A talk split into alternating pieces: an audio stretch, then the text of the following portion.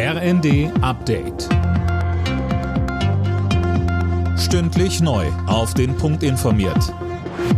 Ich bin Silas Quiring. Guten Abend. Nachdem in Berlin ein Kleinwagen in eine Fußgängergruppe gerast ist, sind die Hintergründe weiter unklar. Eine Lehrerin aus Hessen ist bei dem Vorfall am Vormittag ums Leben gekommen. Es gibt mehrere Schwerverletzte. Der 29 Jahre alte Fahrer wird von der Polizei vernommen. Zu berichten über ein mutmaßliches Bekennerschreiben im Wagen sagte Berlins Innensenatorin Iris Spranger. Wir werden jetzt das Auto entsprechend natürlich untersuchen. Das läuft gerade. Äh, es sollen Plakate wohl drin liegen. Aber Bekennerschreiben an sich gibt es nicht. Aber wie gesagt, da muss man sehr, sehr vorsichtig mit jetzigen Äußerungen sein.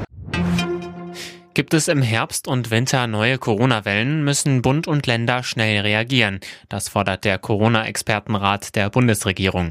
Die Politik soll demnach frühzeitig einheitliche Maßnahmen festlegen und einfach verständliche Informationen bereitstellen.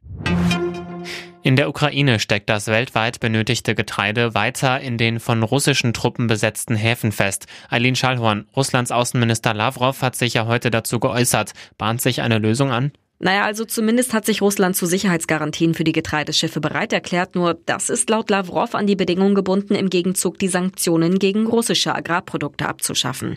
Ob sich die Ukraine und ihre Verbündeten auf so einen Deal einlassen, ist fraglich. Der ukrainische Präsident Zelensky hat das Thema auch bei einem Telefonat mit Bundeskanzler Scholz besprochen.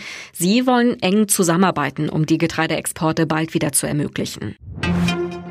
Die Deutschen sind durchschnittlich mehr als neun Stunden täglich online. Das ergab eine Umfrage der Postbank. Die berufliche Internetnutzung an Arbeitstagen beträgt davon nur dreieinhalb Stunden. Insgesamt halten drei Viertel der Befragten ihren Internetkonsum für angemessen.